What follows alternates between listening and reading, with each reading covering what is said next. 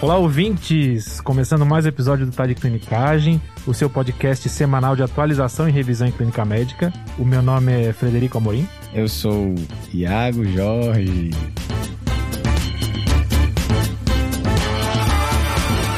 Iagão, a gente tem um convidado aqui hoje, né? Colaborador. Colaborador. E aí, Enio, se apresenta aí. Prazer, gente. Meu nome é Enio Macedo. Eu sou formado em medicina na Universidade Federal do Ceará. É, e sou R2 atualmente de clínica médica no Hospital das Clínicas da USP. E tenho o prazer de colaborar aqui no episódio de hoje. Enio que veio dessa nova leva de colaboradores, né, Iago? É, e tem muita gente vindo por aí, viu? Top.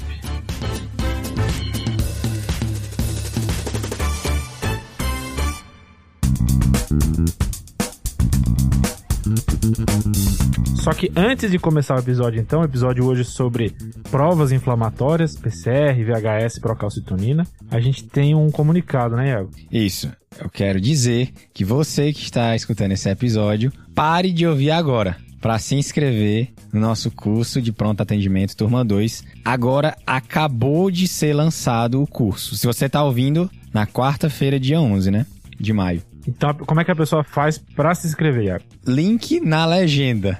É desse jeito, Fredão. Vai estar tá na legenda o link. Perfeito. Então, se inscreve lá, o curso de PA que a gente fez com muito carinho para vocês, segundo a turma já. Que comprando hoje tem desconto, né, Iago? Isso, vai ter um desconto especial, mas é só para as 200 primeiras pessoas. Então, assim, corre lá, se inscreve, aproveita esse desconto que tá muito bom. Top. Terminando a sessão Merchan, vamos pro episódio, pessoal? Vamos lá. Partiu o episódio.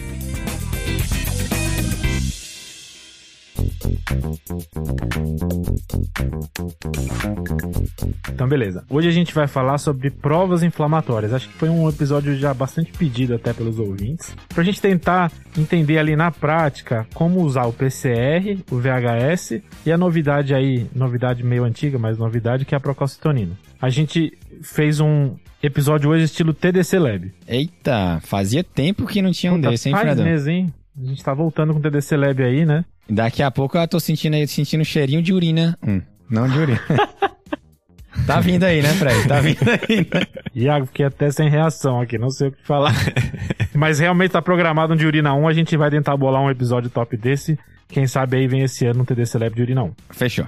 Então, só para pegar a estrutura do episódio, o que, que a gente vai tentar fazer? Acho que a principal dúvida nossa usando essas provas inflamatórias é: eu consigo diagnosticar uma infecção com essas provas inflamatórias? Acho que essa é a primeira pergunta. E a Boa. segunda pergunta é: consigo usar para guiar o meu tratamento? Ou seja, se eu dosar e tiver de um certo valor, eu consigo tirar um antibiótico numa infecção bacteriana? Acho que essa é a segunda pergunta. E a terceira é outros usos para essas provas inflamatórias. Como que a gente vai estruturar isso? A gente vai pegar grandes síndromes, infecções respiratórias, sepse, que acho que são as duas principais, onde a gente tem mais estudos aqui. Depois a gente vai comentar um pouquinho sobre pós-operatório e outras infecções. E por último, causas não infecciosas, que essas provas inflamatórias talvez ajudem a gente ou não. Fechou? Fechou, Fredão. Fechou. Então a gente começa aqui com infecções respiratórias. Beleza. Mas antes de começar a falar sobre o uso em si, acho que vale a pena a gente tentar só dar uma palhinha de o que, que a gente está falando exatamente, né? Então, a gente está falando de três exames aqui, né? VHS,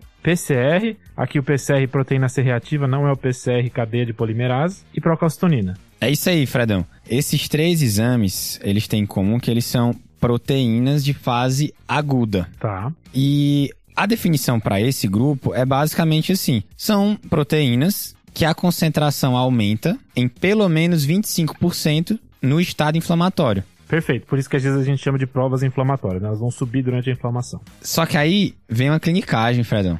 Já de cara, antes do episódio, do, come- do, do começo do episódio já vem, beleza. E eu curti essa clinicagem? Tá. que existe o reagente de fase aguda, né, ou proteína de fase aguda, negativo, Top. Que nos estados inflamatórios, eles caem, diminuem em pelo menos 25%. Manda. Conhece algum, Fredão? Cara, eu só lembro da albumina. Famosa. Esse, esse aí é o, é o protótipo desse grupo mesmo, Fredão. Então, às vezes a gente via uma albumina mais baixa, ah, mas isso aí deve ser... Esse cara é muito doente, né? Então a albumina cai um pouquinho.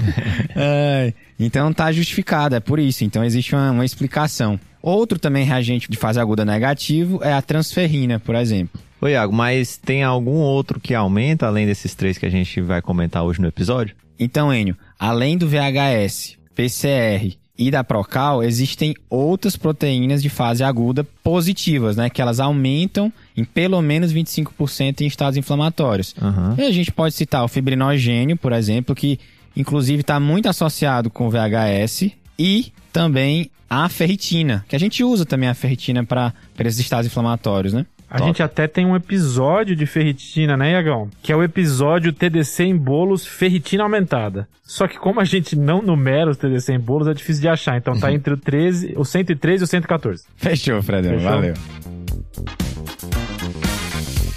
Aproveitando que você falou de proteínas de fase aguda, acho que PCR e VHS já são conhecidos da galera, né? O pessoal já tem costume de, de pedir, já são exames que estão por aí há bastante tempo, bem disponíveis. Agora, Procal é meio novidade pra muita gente, né, Enio? O que, que tu diz aí? Só um basicão de o que, que é a Procal. É, então, Fredão.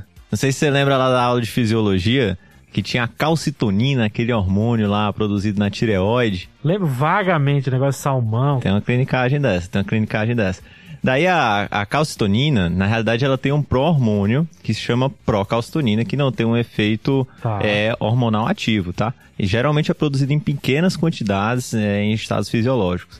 O que acontece é que quando o cara ele tem uma inflamação, muitos outros é, tecidos eles passam a produzir procalcitonina, principalmente aqueles tecidos neuroendócrinos. Então existe um aumento expressivo, principalmente em certos tipos de é, inflamação, notadamente a inflamação causada por infecções bacterianas. Então esse é o grande lance da procalcitonina. Talvez ela aumente realmente é, mais em uma infecção bacteriana. Interessante você estar falando isso, porque acho que a, a tentativa que a gente faz de usar essas provas inflamatórias, acho que a primeira tentativa, e é o que a gente vai começar comentando aqui, é de tentar identificar se o paciente está infectado ou não. Exato. Essa é a primeira dúvida. Porque a inflamação pode ser por vários outros motivos. Às vezes eu tenho dúvida se ele está infectado ou não. E a segunda dúvida que é meio paralela é se ele estiver infectado, será que ele está infectado por um vírus ou uma bactéria? É isso aí.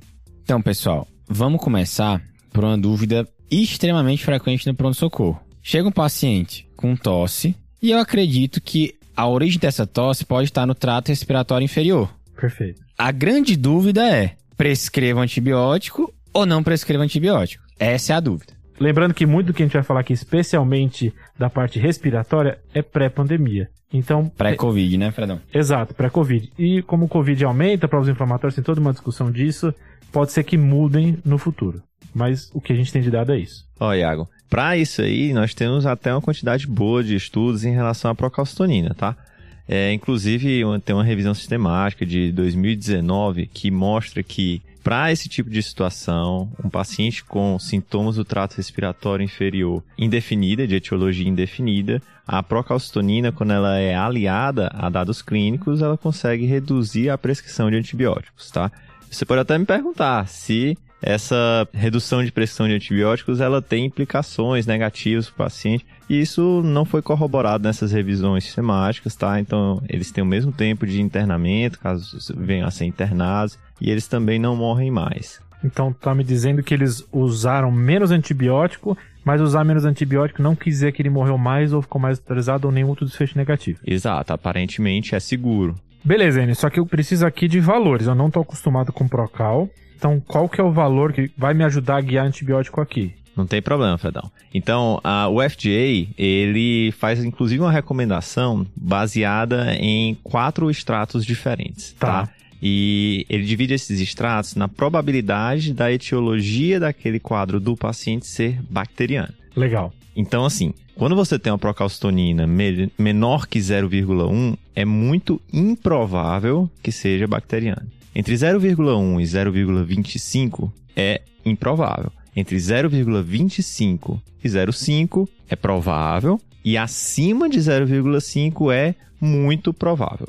Legal. Tá. E aí, quando é que eu devo prescrever antibiótico? Então, ainda assim, resumindo. Olha, principalmente naquele paciente que tem o sintoma do trato respiratório inferior, que você está na dúvida se começa ou não, e você tem um valor acima de 0,25 ou preferencialmente acima de 0,5, é um momento para você considerar realmente iniciar antibiótico terapia. De acordo com a FDA, né? Perfeito. É interessante, Jenny, porque esse mesmo tipo de recomendação tem alguns estudos que tentam fazer para o PCR também. É, então o paciente chega com esses sintomas e eu avalio se eu vou dar antibiótico ou não, baseado no quadro clínico mais o PCR, ao invés da Procal. Aham. Aqui os cortes são 20, e aqui lembrando que a gente está falando de miligramas por litro. O PCR a gente tem miligramas por litro e miligramas por decilitro. Quem vê miligrama por litro, a alteração é acima de 1. E quem vê miligrama por decilitro, aí a alteração é acima de 0,1. Tem alguma discussão na literatura sobre esse corte, mas esse é o mais usado. Então, se você está acostumado com um ou outro, você pode achar estranho quando é,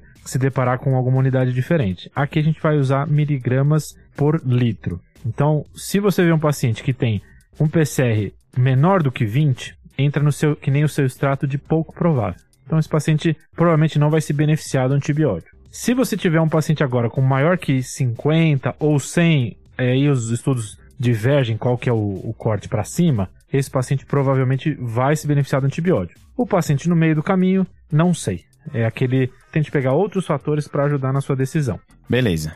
Daí, Fredão, a gente tem um problema. Porque apesar de que o FDA e também a própria Sociedade Brasileira de, de Pneumologia, no, no seu, na sua última diretriz de pneumonia, eles indicam a utilização de biomarcadores para auxiliar é, no, no, na tomada de decisão de início de antibiótico terapia no paciente com sintoma respiratório, isso não é consensual. Tá. Isso não é consensual, haja visto, por exemplo, a IDSA, ela não recomenda a utilização desses biomarcadores, na realidade ela contraindica.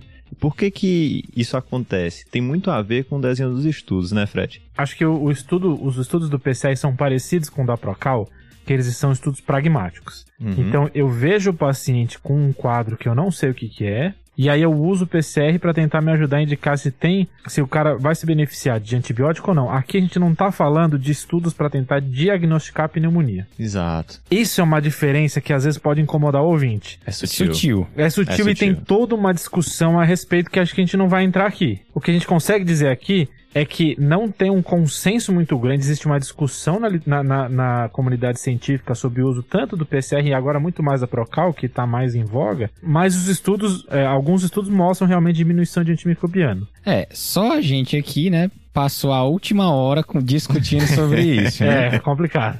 Mas aí, galera, é importante a gente frisar. Naquele paciente que vai chegar para ti no pronto-socorro com um quadro de tosse produtiva, aguda, com febre alta, você fez o raio-x, tem um lobo inteiro consolidado com broncograma, um quadro clássico de pneumonia. Fred, se você dosasse uma PCR ou uma procalcitonina e ela viesse baixa, você tinha coragem de não dar antibiótico para esse cara? Não tinha não, eu ia, eu ia dar antibiótico. Então acho que essa é a principal Aí, lição. então é melhor nem pedir, né? É, nesse caso, é isso mesmo. É melhor nem pedir. Porque não vai mudar a tua conduta. Talvez o biomarcador ele seja mais interessante naquele caso que você de repente não tem tanta certeza se vale entrar com antibiótico ou não. Então, assim, sempre importante, gente. A gente tem que contextualizar a, a interpretação desses exames dentro do quadro clínico que o paciente vem trazendo pra gente. Eu achei legal que você falou isso, Anny, porque o desenho dos estudos é realmente para tentar diminuir essa incerteza, né? Porque se eu tenho um estudo onde tem duas populações, uma delas usou menos antibiótico que a outra e não mudou desfecho, quer dizer que eu errei em algum lugar, né? E Aham. provavelmente eu errei nesse intermediário, nesse que eu, eu tava meio em dúvida, não sabia se dava ou não antibiótico, etc. Então esse- acho que esse comentário é bem, bem bom mesmo. Então, só para fechar aqui, início de antibiótico em paciente com um quadro respiratório baixo, a gente tem estudos tanto de Procal quanto de PCR, mas existe uma discussão na literatura o quanto vale a pena usar eles para iniciar antibiótico ou não, com algumas diretrizes falando a favor, outras contra, outras em, cima do muro só mencionando.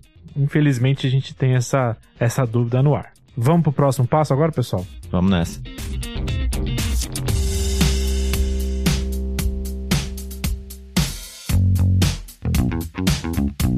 Fechou, pessoal. Então a gente falou aqui sobre iniciar antibiótico num paciente com suspeita de infecção respiratória inferior. Agora vamos dizer que eu estou num outro cenário. Eu já comecei o antibiótico e eu quero alguma coisa para me ajudar a suspender o antibiótico. Beleza. Como que os biomarcadores entram nesse processo? Então, a gente tem também aqui para procalcitonina vários estudos, tá, Fred, em relação a esse tema. É, na maioria desses estudos, como é que eles fazem esse tipo de avaliação?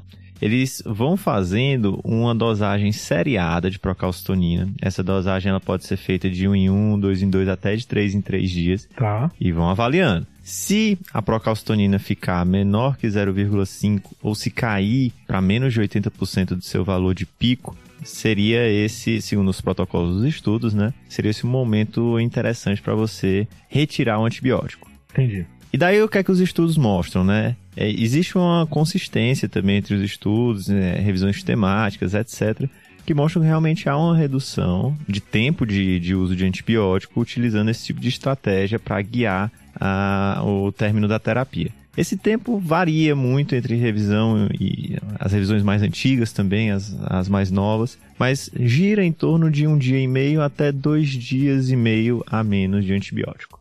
Que pode ser bastante, né? Especialmente em grandes populações, né? Tem menos exposição a antibiótico, né? Mas aí o ouvinte pode ficar na dúvida, né? É um dia e meio, dois dias e meio a menos. Será que isso realmente faz alguma diferença para o meu paciente ou para a comunidade? É, eu fiquei com essa dúvida aí também, viu, Sendo bem sincero. Pois então, então tem, tem estudos para guiar isso aí, tá? É, tem até uma revisão sistemática, 2019, feito pelo, por um dos autores que mais publica em procalcitonina, que é o Schwetz, que ele mostrou que essa redução de tempo de mais ou menos uns 2,4 dias, ela estava associada a uma redução significativa de efeitos adversos relacionados a antibióticos. E aí esses, isso aí inclui tanto infecções por clostridioides, é, efeitos adversos relacionados aos próprios fármacos também, tá? Então, aparentemente, tem uma mudança de desfechos para o paciente. Enio, mas tem uma discussão aqui, apesar desse benefício, de que hoje em dia a gente está diminuindo os tempos de antibiótico terapia para as doenças, né? É verdade. Então tem uma grande diferença. Quando esses estudos eles começaram a ser feitos, principalmente da, da PCR, mas também os estudos mais antigos da Procal, é, se fazia um tempo fixo de antibiótico terapia maior do que nós fazemos hoje, maior do que é recomendado de rotina pelos, pelas diretrizes mais atuais. Então, antigamente, por exemplo, se recomendava tratar por 10, 14, até 21 dias uma infecção bacteriana. Hoje, por exemplo, nas diretrizes de PAC mais modernas, está indicado um tratamento de 5 a 7 dias. Então, será que utilizando rotineiramente um tempo de antibiótico terapia menor, esse benefício ainda se mantém? Essa é uma dúvida que nós ainda não temos como responder, porque a grande maioria dos estudos foi feito em um outro período. Perfeito. Daí, Fred, tem também um estudo que deu muito o que falar em 2018 e dá o que falar, na realidade, até hoje, que se chama PROACT, né? Foi Famoso! Um Exato, foi um estudo que foi lançado aí no New England e que ele mostrou que nesses pacientes com é, infecções do trato respiratório inferior, a utilização de procalcitonina para retirada de antibiótico terapia não teve nenhuma mudança de desfecho, inclusive no tempo de antibiótico. Mas aí qual é o grande porém, assim, a grande crítica que é feita aí pelos especialistas em relação a esse estudo? É que a maioria dos centros em que os controles foram estudados eram centros terciários, acadêmicos, em que de rotina as pessoas utilizavam o antibiótico por pouco tempo. Tá. Então isso talvez tenha diminuído a capacidade do estudo em encontrar uma diferença que antes era vista com maior evidência em um cenário em que se utilizava antibiótico de forma um pouco mais liberal, digamos assim. Entendi.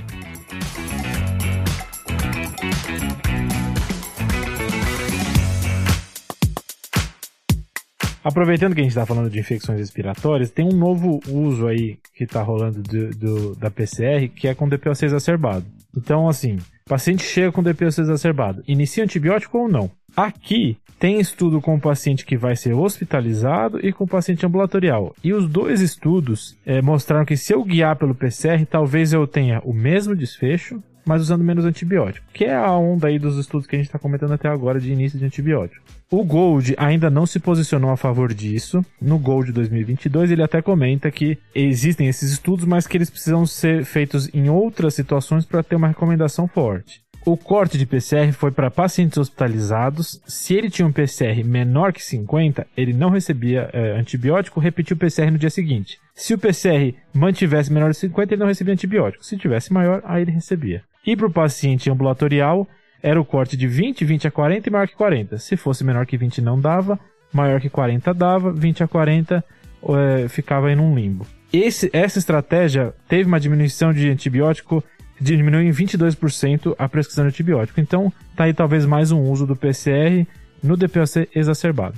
Só lembrando aqui, pessoal, que o PCR realizado nesse estudo era um PCR point of care, um pouquinho diferente do PCR que a gente geralmente usa. É um PCR que sai o resultado na hora, mas ah, os resultados acabam sendo extrapolados para qualquer tipo de PCR por algumas pessoas. Beleza, então a gente começou falando de infecção do trato respiratório inferior, passamos aí pela DPOC, agora vamos para sepse, que aí já é um.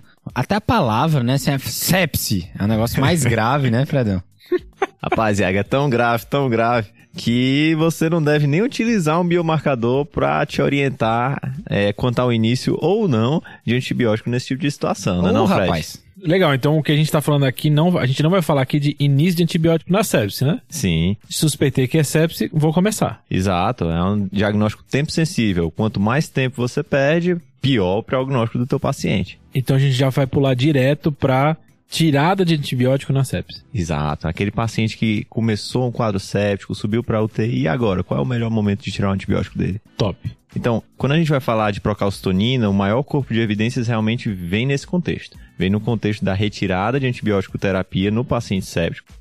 A metodologia utilizada nesses estudos geralmente é aquela mesma que a gente comentou, ou seja, uma procalcitonina menor que 0,5 ou então a redução do seu valor de pico até é, é, níveis mensurados menor que 80%. E viu-se que, na realidade, quando você utiliza esses critérios, você diminui o tempo de antibiótico terapia também de forma é, discreta. Um dia, um dia e meio, dois dias, por aí. Que a gente já comentou por que isso pode ser importante, né? Exato. Daí, é até importante, galera, frisar aí que o que a gente comentou é endossado também por entidades importantes, notadamente aí o Surviving Sepsis Campaign de 2021, que fala justamente isso, né? Que a procalcitonina não deve ser utilizada para o início de antibiótico terapia. Legal. Mas eles, por outro lado, indicam o uso de procalcitonina aliada à avaliação clínica rotineira para a descontinuidade de antibiótico. É interessante que esse momento que eles comentam da procalcitonina, eles também comentam um pouco do PCR. Tem, não tem uma indicação tão, tão direta quanto a da procalcitonina, fica meio em cima do muro, mas comenta que é, algumas pessoas usam o PCR e tem até estudo com paciente em sepse, choque séptico, etc., que usou o PCR para guiar. Então, é, apesar da, da, recomendação não ser formal, eles comentam que pode ser usado. Aproveitando que a gente está na UTI, acho que tem um comentário aqui para fazer sobre PAV, pneumonia associada à ventilação. Existe uma orientação direta no, na, na diretriz de PAV, na verdade nas duas diretrizes recentes de PAV, de não utilizar o PCR para tentar diferenciar a PAV de outra doença. Então, não, quer dizer, de tentar diagnosticar a PAV. Então, para a PAV especificamente, PCR não é recomendado. E a procalcitonina também não, hein, Fred? Ah, os, as diretrizes também concordam nisso aí. Fechou.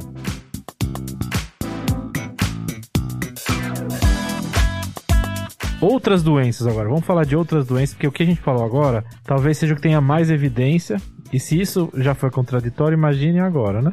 agora é confusão. agora, Fredão, então a gente vai andar pelo pântano das incertezas. Meu Deus. Foi po... Achei um pouco poético, sabe? Não sei se você sentiu uma poesia. Foi bonito, aqui. foi bonito. Uh, acho que é, é, isso aí, o João gosta de falar. A gente tá no terreno muito incerto. É eu coloquei o pântano das incertezas. Gostei muito. Isso me lembrou, não sei se vocês tinham aqueles livros na infância, A Droga da Obediência, é, Droga do Agatha Amor. Christ. Não é da Agatha Christie. Ah, achei que fosse. Mas tinha um que era é pântano. Pedro Bandeira, de... Pedro, Pedro Bandeira. Bandeira. E tinha um que era pântano de sangue. Aí eu lembrei disso. Tem nada a ver, mas é, tá a aí. A droga da obediência é boa esse negócio. Eu lembro, eu li rápido esse livro. É bom, esse é bom. Pisando então aqui no Lamaçal, Iago, vamos lá para as infecções é, tem até uma revisão legalzinha do OFID, não sei se vocês conhecem esse jornal. Open Forum of Infectious hum, Disease. Hum, já ouvi falar, só não tinha esse apelido carinhoso aí. OFID, que é bem legal, vale a pena quem gosta de infecto, que é ninguém, mas tudo bem. Que tenta revisar o uso de PCR para várias doenças. Então, infecção de pele e partes moles, não temos muitos, muitas evidências para falar sobre diferenciação. Talvez nas infecções necrotizantes ou necrosantes, a gente tem um aumento maior do PCR, até entra ali no L-RINEC, né? Que é um score que é usado para tentar diferenciar celulite grave de faceite necrotizante. Boa. Meningite, poucos estudos pensando em tentar diferenciar meningite bacteriana e viral. Hoje em dia a gente tem outros, outras formas talvez de fazer essa diferenciação. O líquor. Boa. Lactato no líquor que a gente comenta no primeiro TDC Lab, que é o episódio número 20 sobre líquor. Osteomielite. É esperado que na osteomielite aguda eu tenha uma subida grande de PCR e com o tratamento tem uma queda brusca do PCR. Então, a diretriz de osteomielite vertebral da Sociedade Americana de Infecto orienta usar PCR-VHS como adjuvante no diagnóstico, assim como o seu uso para avaliar resposta ao tratamento. Mas como eles mesmos comentam, a evidência não é tão boa quanto várias coisas que a gente já comentou hoje aqui. Beleza. Já para procalcitonina, a osteomielite tem até essa clinicagem, viu? Que é até bom evitar o seu uso, porque em infecções localizadas como osteomielite, abscessos profundos, a procalcitonina ela pode não aumentar e ela pode te guiar erroneamente. É legal isso porque essas infecções, é, como osteomielite, o PCR também pode vir é, baixo, então não necessariamente está aumentado, mas se ele estiver aumentado, eu posso tentar usar ele como guiar. Mas é legal que você falou que a procalcito talvez nem pedir, né? Isso. Fechou. E infecção de trato urinário tem estudo poucos com crianças que talvez um PCR menor que 20 tenha menos chance de ter pielo, mas de novo, pântano de incerteza, né, Iago? Então. Ele o, mesmo. Os sapos estão pulando. Vamos lá. Outra situação, Fredão, em que a gente pode ter um falso negativo aí para procalcitonina também é na endocardite subaguda. Então, o seu uma infecção um pouco mais arrastada, o que vem se observando é que a procalcitonina pode não se elevar nesse tipo de cenário. Top. Fredão, me fala uma coisa. No contexto de pós-operatório, em que talvez a pessoa já esteja ali meio inflamada, né, na, na, na, resposta metabólica ao trauma, será que a PCR cai bem? Como é que funciona aí? Cara, eu acho legal que aqui entra um pouco da cinética do PCR, tá? Eita. Vou, vou, me sentar aqui, que lá vem história. Senta que lá vem história. a gente tem o PCR como uma, uma proteína que sobe nas primeiras 6 horas do agravo tem aí uma meia-vida de 19 horas e um pico em 48 horas. O que, que isso quer dizer para o nosso paciente? Se você for pegar os estudos com PCR e cirurgia, a maior parte dos pacientes tem uma ascensão de PCR do primeiro da cirurgia até o terceiro pós-op e dali para frente eu tenho uma queda. Isso é visto em algumas, algumas cirurgias diferentes. Eu não vi uma, uma revisão de tudo, mas pegando cirurgia de coluna, cirurgia abdominal e ó, cirurgia odontológica, todos seguem mais ou menos esse padrão de uma queda ali a partir do terceiro PO, mais ou menos. No pós-operatório, não complicado, né? Exato. E a dúvida que fica é assim: posso usar o PCR de alguma forma para tentar avaliar complicação ou infecção nesse paciente? E a resposta é talvez. Ah, que legal. porque aqui é sempre talvez, porque os estudos são médios, né? Especialmente cirurgia, que os estudos são feitos para procedimentos cirúrgicos específicos. Tem os estudos para coluna, os estudos para abdômen, etc. Talvez para cada cirurgia tenha um, um, cenário diferente, mas o que é meio consistente é esse pico no terceiro dia com queda. E aí existe uma discussão de como que a cinética do PCR talvez me ajude na infecção. Um, em alguma cirurgia, se o PCR estiver mais alto do que a média daquela cirurgia, eu posso considerar que teve uma complicação. E aí talvez tenha que ser de, de, de cirurgia para cirurgia para você saber esse corte, mas é algo para prestar atenção. Beleza. Ah. Dois, se eu não tiver uma queda acentuada, como eu espero no terceiro dia. Três, se eu tiver uma queda com ascensão após. Então, é, esse padrão de PCR pós-op pode me ajudar a suspeitar de algumas infecções. Tem estudo com coluna, tem estudo com infecção associada à fratura, tem estudo com infecção intraabdominal. Então, o PCR pode me ajudar nesse momento, mas ele não é específico. Pode ser uma complicação infecciosa, uma complicação não infecciosa, um sangramento, etc. Mas só lembrar de tentar entender aí o PCR no, no pós-operatório, acho que a cinética dele é importante. Fechou, Fechou, Fredão. Acho que foi melhor do que eu pensava. Mas daí, Fredão, sempre lembrar, né, que o PCR isoladamente ele não vai te guiar 100% da conduta. Então, isso talvez seja mais um sinal de alerta para você revisar aquele paciente, checar se ele tem algum sinal, é, não necessariamente é, correlato ao sítio cirúrgico, mas algum outro sinal infeccioso que possa te direcionar, tá bom? A gente não pode culpar só a PCR por um antibiótico, tá bom? Legal que você falou isso, Anne, porque eu acho que dessa afirmação que você fez, talvez venha toda uma discussão sobre os pessoas que gostam e não gostam de usar PCR, né? É verdade. Existe uma um, um você, acho que existem algumas pessoas que odeiam usar PCRs, acho que vocês já entraram em contato com isso. E se você vê na literatura o pessoal que fala assim, ó, nem peço. E tem as pessoas que pedem para tudo. E acho que a ideia é talvez usar ele, mas com a, a parcimônia de interpretar ele como você falou onde eu uso ele como uma ferramenta a mais, lembrando que ele pode estar aumentado por outras coisas, pode cair por outras coisas, que não necessariamente é uma infecção, mas me deixa um alerta junto. É isso aí. E eu acho que um dos motivos, né, de algumas pessoas não serem adeptas, principalmente da, da PCR, é a questão de que a PCR ela aumenta com muitas condições, né? Não só nas condições infecciosas, né, Fred? É, acho que aqui tem uma lista gigante de, de condições que aumentam o PCR. Aqui entra doenças reumatológicas. Então, muitas doenças reumatológicas aumentam o PCR. Neoplasia aumenta o PCR. E aí, esses pacientes, a, a, interpretação dos valores do PCR é muito mais difícil. Sangramento aumenta o PCR, trauma aumenta o PCR, rabdomiólise aumenta o PCR. Então, assim, a gente topada, tem... se eu topar assim, né? Deve dar uma subidinha se ali. Se for forte o suficiente, né? O meu PCR já é mais alto, provavelmente. Agora, com essa topada, então, meu Deus. Então, resumindo, inflamou pode aumentar a PCR, né? E aí, Fredão? Infelizmente, para a procalcitonina também tem muita coisa que aumenta e que não é infecção bacteriana. Tá. A mais clássica é a disfunção renal, mas também pode acontecer na disfunção hepática, é, choque cardiogênico, traumas graves, queimaduras, até como uma manifestação paraneoplásica. Lembra que lá no começo do episódio a gente falou que esse pró-hormônio é produzido lá na tireoide, pelas células C da tireoide. E daí, se você tiver uma neoplasia dessas células C, que é chamado carcinoma medular de tireoide, você também pode ter um nível falsamente elevado. Isso também pode acontecer em outras neoplasias neuroendócrinas, porque elas têm a mesma origem embriológica ali da, da crista neural, né? Esse, esse, é um, esse é uma clinicagem top, né? Aumento de procalcito por neoplasia, acho top. Aí, Iago, eu queria puxar uma coisa aqui. A gente falou de procalcito, PCR, várias infecções, e o VHS até agora não apareceu. E aí, meu patrão?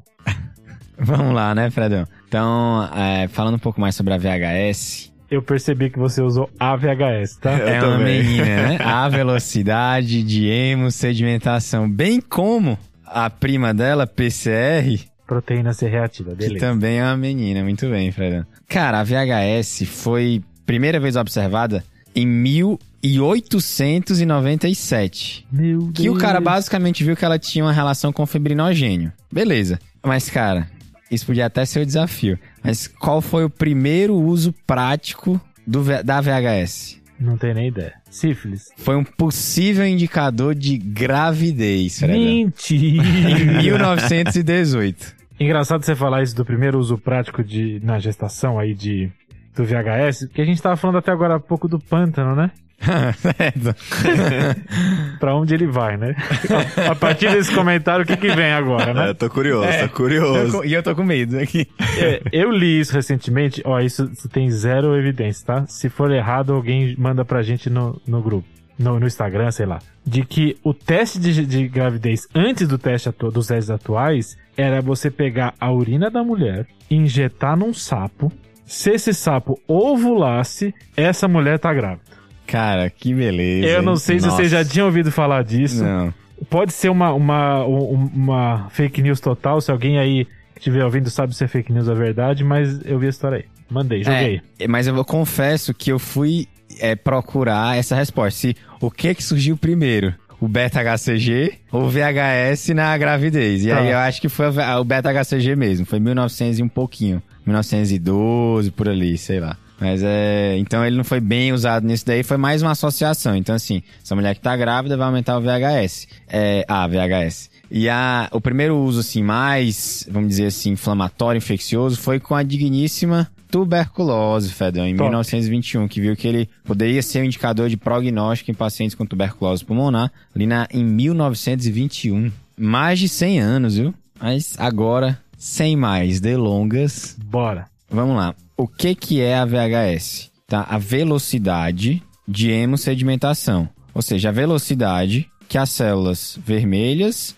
vão se depositar num tubo vertical ao longo de uma hora. Tá. E ele é uma medida indireta da resposta de fase aguda e principalmente ele é uma resposta indireta do fibrinogênio. Legal. Então, Fredão, eu já vou começar aqui falando logo a verdade. Tá. Quando você tem disponível a PCR e a VHS, a maioria das referências que se posicionam quanto a isso recomendam que você prefira a PCR. E não é que você vai pedir os dois e, e vai ver, vai decidir qual você vai escolher. É não. Algumas referências até sugerem assim: se você tem os dois, peça só a PCR. Legal. Porque você pedir os dois muitas vezes vai lhe confundir, vai acabar fazendo você tomar condutas que não vão ser as melhores, vai acabar algumas vezes sendo mais invasivo do que tinha necessidade, tá? Então, assim, em geral, você só a PCR já vai resolver seu problema. Eu acho que isso entra no que o Enio comentou no começo e que a gente comentou já no meio, de que a Procal é mais rápida de início numa inflamação,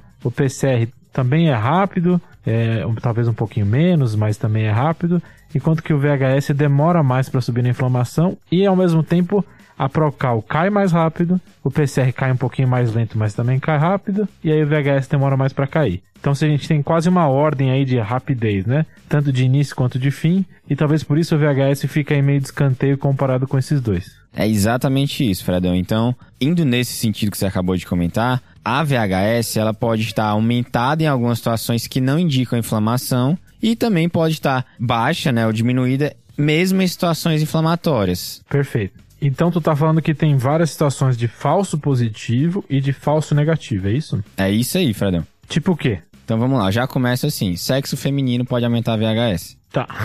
o cara começou na lata, assim, ó.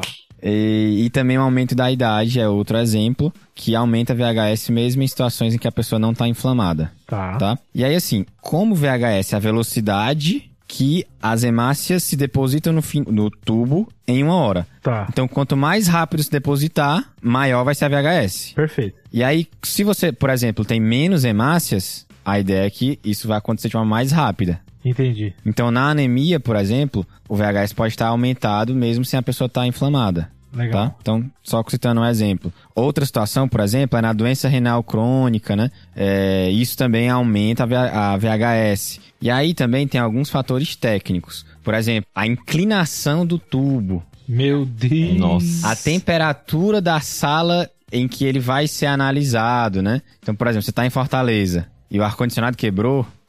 isso pode alterar o valor da VHS. Todo mundo inflama-se. É complexo. É meio complicado. E aí tem algumas situações em que a VHS está falsamente baixa. Ou seja, a velocidade que as hemácias vão se depositar no tubo vai estar tá mais baixa, vai ser mais lento. Tá. E aí acontece, por exemplo, se você tem uma leucocitose extrema, né? Acho que dá para compreender. Se tem muito leucócito, a hemácia vai descer mais devagar. Aí tem outras situações, por exemplo, ICC, paciente caquético, ou se ele tem, por exemplo, hipofibrinogenemia, né? Porque eu, lembrando que o VH, a VHS tem muito a ver com fibrinogênio, né? Então são situações mais esdrúxulas, né? Outra situação, essas hemácias são muito pequenas. Então se elas são pequenas, elas vão cair mais devagar. O que parece que tu tá me fazendo é uma ficha criminal do VHS. A gente comentou que ele é mais lento que as outras, agora tu tá me falando que ele sobe por coisas nada a ver.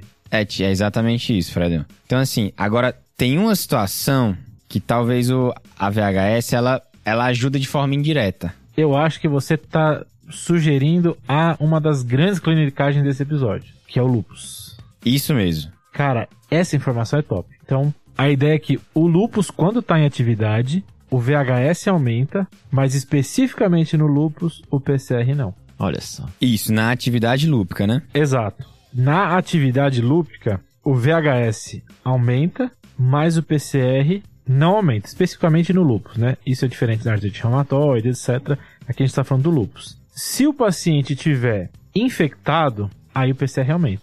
Então o PCR e o VHS, o, o Iago acabou de comentar de não pedir juntos. Talvez uma situação específica onde, a gente, onde vale a pena pedir junto é no lúpus. Então, PCR aumentado em um paciente com lúpus, eu tenho que pensar em infecção. É isso aí, Fredão. Agora, lembrando que tem um tipo de atividade lúpica, que é a serosite, que pode aumentar tanto o PCR quanto o VHS. Porque assim, não podia ser tão fácil, né? Exato. Lúpus nunca pode ser tão fácil, né? Então vamos, vamos pensar assim: se eu tenho um paciente com VHS alto e um PCR baixo, eu penso que deve ser atividade. Se eu tenho VHS alto e um PCR mais alto, eu posso pensar que é atividade com serosite ou infectado. Pensando nisso, alguns estudos tentaram ver se a gente podia fazer alguma relação entre eles. E existe essa relação, é a relação VHS por PCR. A relação VHS por PCR, então um dividido pelo outro, se eu usar VHS em, mil, em milímetros por hora e o PCR aqui por miligramas por decilitro, é importante eu saber aqui as unidades para fazer essa continha certa. Se a relação deles for menor ou igual a 2, ou seja, eu tenho bastante PCR para VHS, a chance de infecção é mais alta. Tá. Se ela for ao contrário, maior ou igual a 15, ou seja, eu tenho um monte de VHS e pouco PCR, aí provavelmente é atividade. Se tiver no meio do caminho, entre 2 e 15, eu tenho aí uma taxa de infecção alta, mas ainda pode ser atividade e aí talvez entre a serosite. Esses estudos com lupus são pequenos, não, não é como aqueles estudos de PCR e Procal que a gente comentou das outras doenças, mas é algo para pensar no PS. Então, paciente lúpico, que eu não sei se está infectado ou não, talvez pedir um VHS PCR ajude.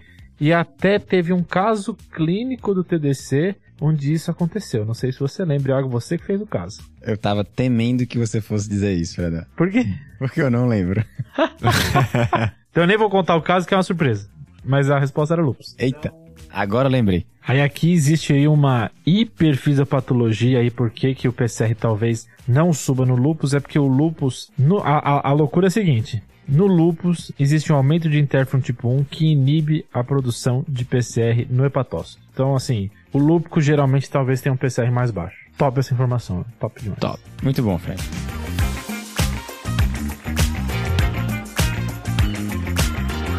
Aí, assim, também existem algumas situações em que a, VHS meio que se equipara à PCR. Legal. Então, assim, na artrite reumatóide, que a gente vai monitorar a atividade da doença. Então, assim, é, talvez, né, sempre o pântano de incertezas, Perfeito. mas talvez a VHS se equipare aqui à PCR. Então, não, aqui não é claro se qual é melhor das duas. Fechou. Em outra situação, é também a, na polimialgia reumática e arterite de células gigantes. Nesse cenário dessas duas doenças, VHS e PCR se equiparam tanto no diagnóstico quanto na atividade de doença. Claro que nunca é demais ressaltar que paira muita incerteza sobre essa afirmação que eu coloquei. Posso jogar uma puxar para infecto aqui não? Sempre, Fredão, é sempre um prazer. Especificamente na otite externa necrosante, Ah, tá. talvez o VHS seja um- uma boa uma boa para eu avaliar, para eu monitorar o tratamento. Então, se a gente tá nas viagens, vamos viajar, né? Também a procalcitonina tem alguns estudos, hein, Fred, em relação à atividade de doenças reumatológicas. Aparentemente, ela não se eleva nessa, nesse tipo de, de situação e isso pode ser também utilizado como artifício para ajudar a diferenciar uma atividade de doença de uma infecção bacteriana.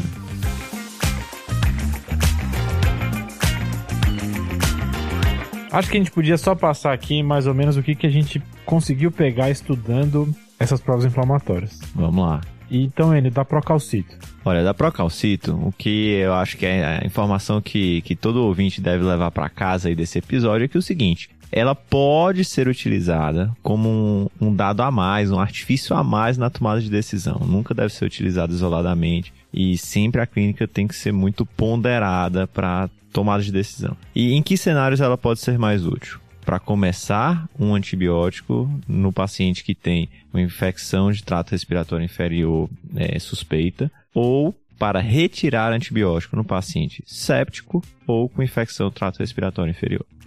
E o VHS, ô Iago? É, acho que a grande lição é, é que se você tem uma PCR, não precisa você pedir uma VHS. Agora, se você não tem, fique bastante atento nos fatores que podem falsamente elevar a VHS ou falsamente deixar ela baixa. Pro PCR, acho que as considerações que o Enio fez da, da Procalcito valem pro PCR. Ele é um, um adjuvante na avaliação clínica do paciente. O uso dele para diferenciação de infecção e não infecção, em alguns cenários a gente tem evidência, alguns a gente tem menos. A gente acaba, às vezes, extrapolando um pouco na prática o uso dele, o que talvez não tenha tanta evidência na, na literatura. O que eu queria pontuar especificamente é a curva de PCR e a cinética do PCR durante o pós-operatório. Acho que isso é um conceito importante de pegar para tentar identificar o uso dele nesse, nesse cenário. O possível uso, especialmente em infecção do trato respiratório inferior. E aqui aquele, aquela clinicagem de usar ele para tentar avaliar a infecção em paciente lúpico. E só que o ouvinte que chegou até aqui talvez sinta falta. A gente falou de provas inflamatórias, VHS, PCR e procalcito, mas não falou de leuco, né? Que geralmente é uma coisa que a gente tenta avaliar numa suspeita de infecção, inflamação, etc. A gente planeja fazer eh, algum episódio comentando sobre leucocitose desvio à esquerda pro futuro do TDC. Quem sabe é um TDC leve de série branca. Acho que é isso, né, pessoal? Acho que foi, né? Deu, falamos. Vamos pros pro desafio agora? Bora.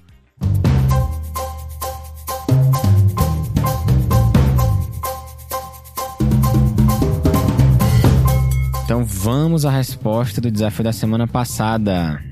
Então, galera, o desafio da semana passada foi um homem com vários fatores para a doença coronariana que teve uma dor no peito, uma síncope depois disso, e no cateterismo tinha um achado que contraindica o uso de nitratos, como por exemplo o de nitrato de isosorbida, o famoso isordil. Esse achado é uma ponte intramiocárdica. É quando a artéria coronária passa por dentro do músculo cardíaco e o uso do isordil, dentre outros problemas, pode causar um ataque cardíaco, aumentando o número de vezes por minuto que o coração contrai e comprime essa artéria.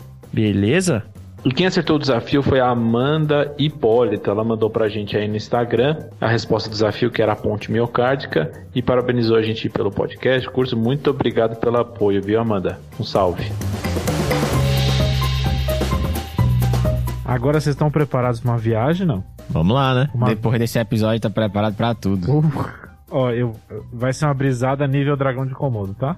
Dos criadores de dragão de Komodo Dos vem vezes- agora esse desafio. Isso. Tá, entendi, entendi. Você pega um paciente de 52 anos, do sexo masculino, que começou um nódulo na região do dedão há 10 anos. 10 Tá. anos. Esse nódulo supura às vezes, então começa a sair secreção, começa a ter dor local e depois melhora. Tá. Ele acha que esse nódulo começou depois que ele estava limpando um aquário. Aí ele Hum. machucou o dedão e dali pra frente ele ficou com esse nódulo que não melhora.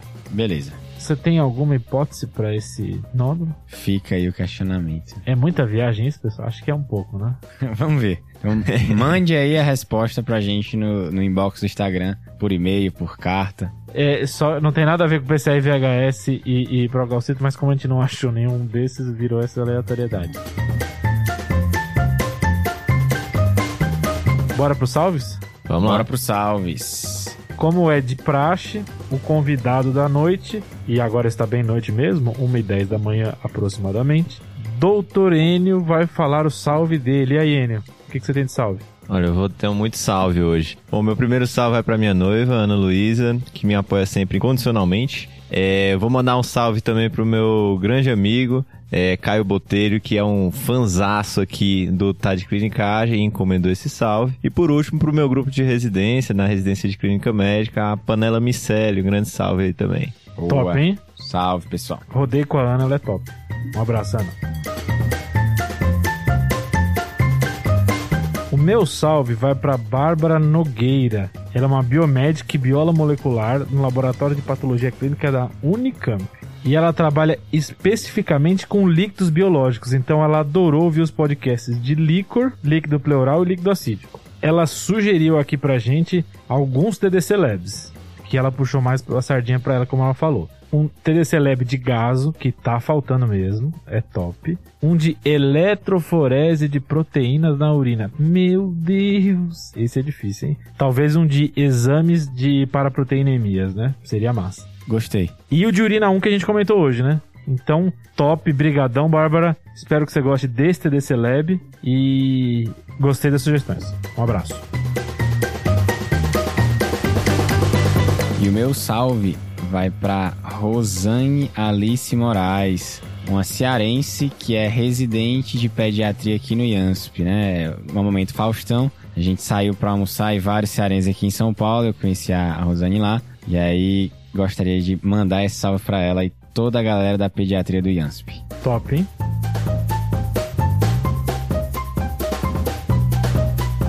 Só lembra de seguir a gente nas redes sociais, então o site tadeclinicagem.com.br, o site do curso TDC, cursotdc.com.br. Se inscreve lá no curso, não esquece. Boa. Promoção ainda deve estar rolando. Ainda mais se você ouviu no 1.2, 1.5, 2 então você tá top. A gente tá com bastante conteúdo no YouTube também, então se quiser dar um apoio pra gente lá no YouTube. E sempre aí no Instagram, no Twitter, se vocês quiserem conversar com a gente, a gente tá aí. Obrigadão, pessoal. Valeu, valeu, valeu, Valeu, valeu, falou. falou. Falou!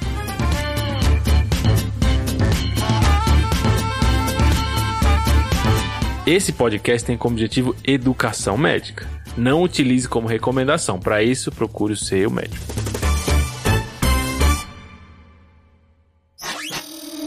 Essa é uma produção do Bicho de Goiaba.